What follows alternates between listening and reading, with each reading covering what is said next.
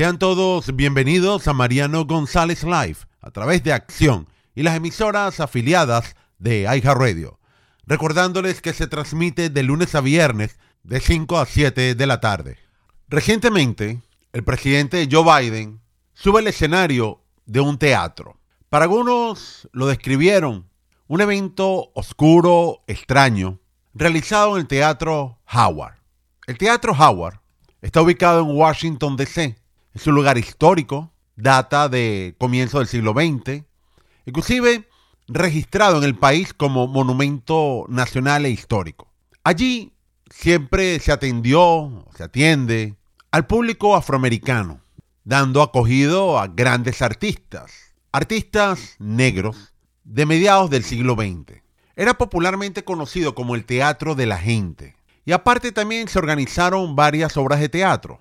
Existía una historia muy nutrida, es realmente hermoso, tanto en su fachada como en el interior, combinando las bellas artes. Tiene un clásico, digamos, enfoque italiano, inclusive tiene enormes figuras que datan de la antigua Grecia. Al pasar el tiempo, el edificio se convirtió en una iglesia, pero volvió. Una vez pasada la Gran Depresión, vuelve a ser un teatro, justo con una banda llamada The Howard. Entonces se pusieron de moda, asistió incluso el presidente Donald Roosevelt, su esposa Leonor, y fue un foco de atención durante la Segunda Guerra Mundial. Es más, se llegaron a presentar artistas como Aboy Costello, César Romero, entre otros. Y al pasar los años, sobre todo los 50 y los 60, era para escuchar blues, Sammy Davis Jr., La Supremes, Stevie Wonder, Diana Warren, Marvin Gaye, entre otros. Inclusive, en los años 60, antes de su asesinato, fue visitado por Martin Luther King. El año 2006 fue restaurado en una mezcla entre donaciones, fondos públicos, privados, por un total de 20 millones de dólares. Toda la renovación concluyó en el año 2010 y agregaron alrededor de 600 asientos. Y coincidió esa reapertura celebrando a favor de la comunidad afroamericana. Bueno, les quería hacer un poco de historia, pero volviendo a entrar en materia política, les comentaba que el presidente Joe Biden sube el escenario de Howard a tan solo unas semanas de las próximas elecciones de medio término. Y él lo primero que dice son las elecciones más importantes de nuestra historia. Y abre diciendo que gracias a Dios este año tenemos en la boleta electoral el aborto, afirmando y prometiendo, si los demócratas mantienen su mayoría en ambas cámaras, va a crear una ley federal a favor del aborto. Cito, les quiero recordar a todos, reunidos con esta congregación católica, que la decisión de la Corte Suprema de Justicia de derogar Roy ha creado mucha ira, mucha preocupación porque nosotros tenemos el derecho de elegir y por ello tienes que salir a votar. Ese discurso de Joe Biden lo hace frente a un grupo de católicos, recordando que a su vez el segundo presidente católico romano de los Estados Unidos. A diferencia de Kennedy, en cual era considerado conservador desde el punto de vista político, Biden abiertamente católico romano, según él fuertemente practicante, pero abiertamente a favor del aborto. Entonces, con ese tema, él dice que los demócratas van a ganar y van a conservar su mayoría en el Senado. Y nos preguntamos, ¿usted va a convocar a una congregación importante católica en un sitio tan histórico como el Howard Teatro para, en su apertura, lo primero que ofrece es aborto a diestra y siniestra? Ya quitando los votantes desde el punto de vista racial, étnico, etc. Hablemos un poco desde el punto de vista cristiano, en este sentido los católicos romanos. ¿Ustedes creen que van a compartir precisamente esa prioridad del segundo presidente católico de los Estados Unidos? A mi entender, no. Y resulta que en este momento, seis estados claves en lo que sería esta batalla electoral dependen de la mayoría de los votantes católicos. Y escuchar a grupos católicos, iglesias católicas, a favor del aborto, creo que Biden está totalmente desconectado. Es más, el presidente probablemente hubiera hecho algún tipo de conexión si les hablaba de la importancia de la economía, de ser buenos samaritanos. Pero tomar al electorado, específicamente con esta demográfica que acabo de escribir, para usted decirle que si ganan las elecciones, aquí habrá abortos a través del Congreso garantizados. Biden viene afirmando, a pesar de, del empate en la Cámara Alta 50-50, que está determinado a controlar ese cuerpo legislativo. Él piensa que está ayudando a su partido fuertemente para lograrlo así al menos en los próximos dos años. Que en virtud su gobierno, sus camaradas, dependen de la vicepresidenta Kamala Harris cada vez que se emite el voto decisivo, porque constantemente hay empate y buscan una solución técnica. Solamente los republicanos necesitan sumar un escaño en el Senado y toman el control de ese cuerpo legislativo.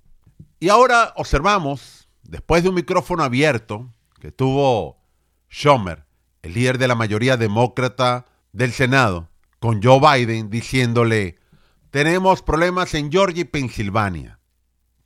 En Georgia, Warnock actualmente senador demócrata por ese estado, que suena realmente difícil aceptarlo desde el punto de vista histórico, pero es así, es bien vulnerable. Su contrincante Walker, su retador, digamos, lo han querido enlodar con el tema del aborto. Y hoy en día las encuestas muestran a Walker por encima del demócrata. Y hay que recordar que en Georgia no ha pasado en comicios anteriores, pero en esta ocasión el electorado católico puede girar la balanza. Es decir, que Biden obviamente ya tiene problemas en Georgia. Y después de ese discurso a varias congregaciones católicas, dicen que probablemente el 70% de los católicos a nivel nacional desaprueban abrumadoramente que el mayor problema que tenemos en el país es que debemos tener más abortos. Pensilvania, se lo mencionaba en ese micrófono abierto de Schumer, están en problemas.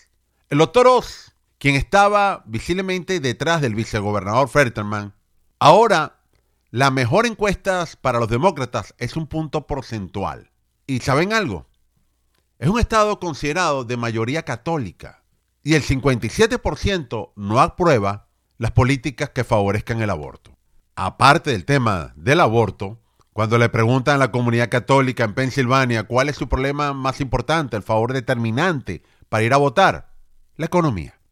Arizona, muchos dan por ello que los republicanos la van a recuperar otra vez. La ventaja de los demócratas se ha venido desvaneciendo. Prácticamente algunos dan un empate.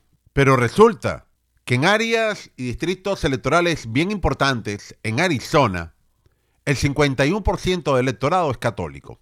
Y el 58% dice que las propuestas de Biden son una locura y afirmando el 60% de ellos que el aborto no es un tema para preocuparse en este momento. En Nevada también ocurre lo mismo. Un republicano tiene toda la oportunidad de destronar a Catherine Cortés. Y saben lo más interesante, que puede ser con el voto latino y católico. Florida durante tiempo, los demócratas han querido ver que somos un estado bisagra, convertido en cualquier momento en demócrata o republicano. A mi entender, Barack Obama en su segundo periodo gana por décimas de puntos.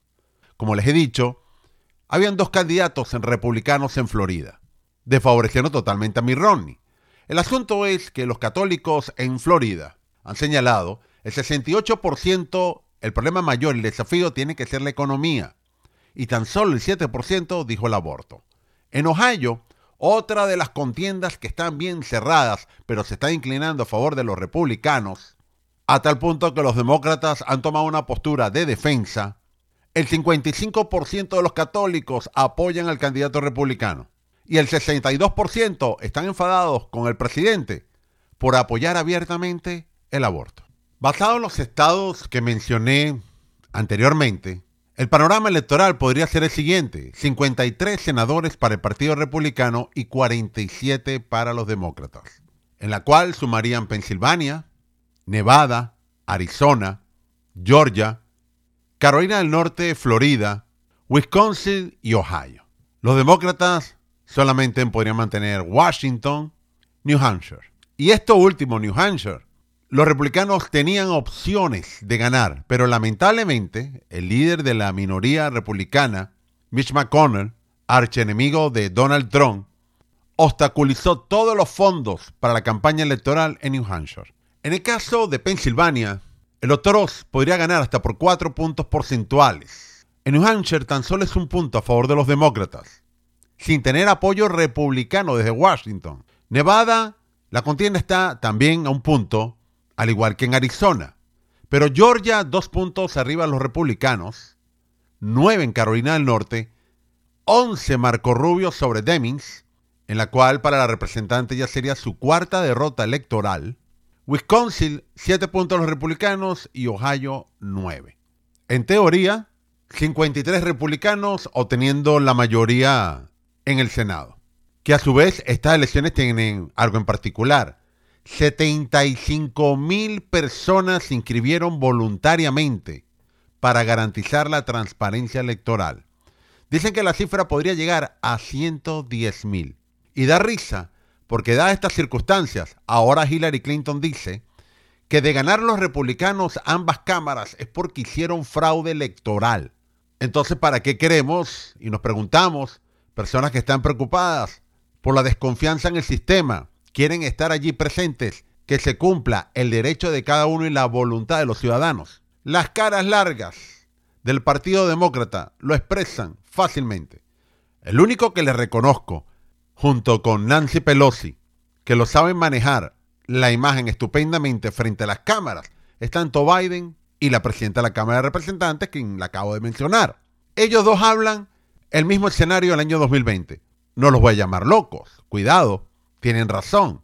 Y nos venimos con una enorme sorpresa otra vez de ochenta y tantos millones de votos para Joe Biden, a pesar que ya había perdido tres primarias en el Partido Demócrata. Y resulta, con esa millonada de votos, los candidatos de su partido político le dicen, por favor, ni te me acerques. Bueno, ya total, viene para acá el primero de noviembre a Florida. Y yo creo que tanto la señora Demings como el que maneja la ambulancia, Charlie Chris, a la jubilación. Y algunos se preguntarán, ¿cómo es eso que maneja la ambulancia Charlie Chris? Bueno, en sentido figurado. Cuando fue derrotado en Florida, Inmediatamente él fue contratado por un bufete de abogados famosos en nuestro estado, de accidentes automovilísticos. Y en las calles se escuchaba que ahora Charlie Chris manejaba la ambulancia. En eso estoy haciendo la referencia. Aunque parece que era un desastre al volante. Ya debemos ir a la pausa en Mariano González Live y regresaremos bien en breve.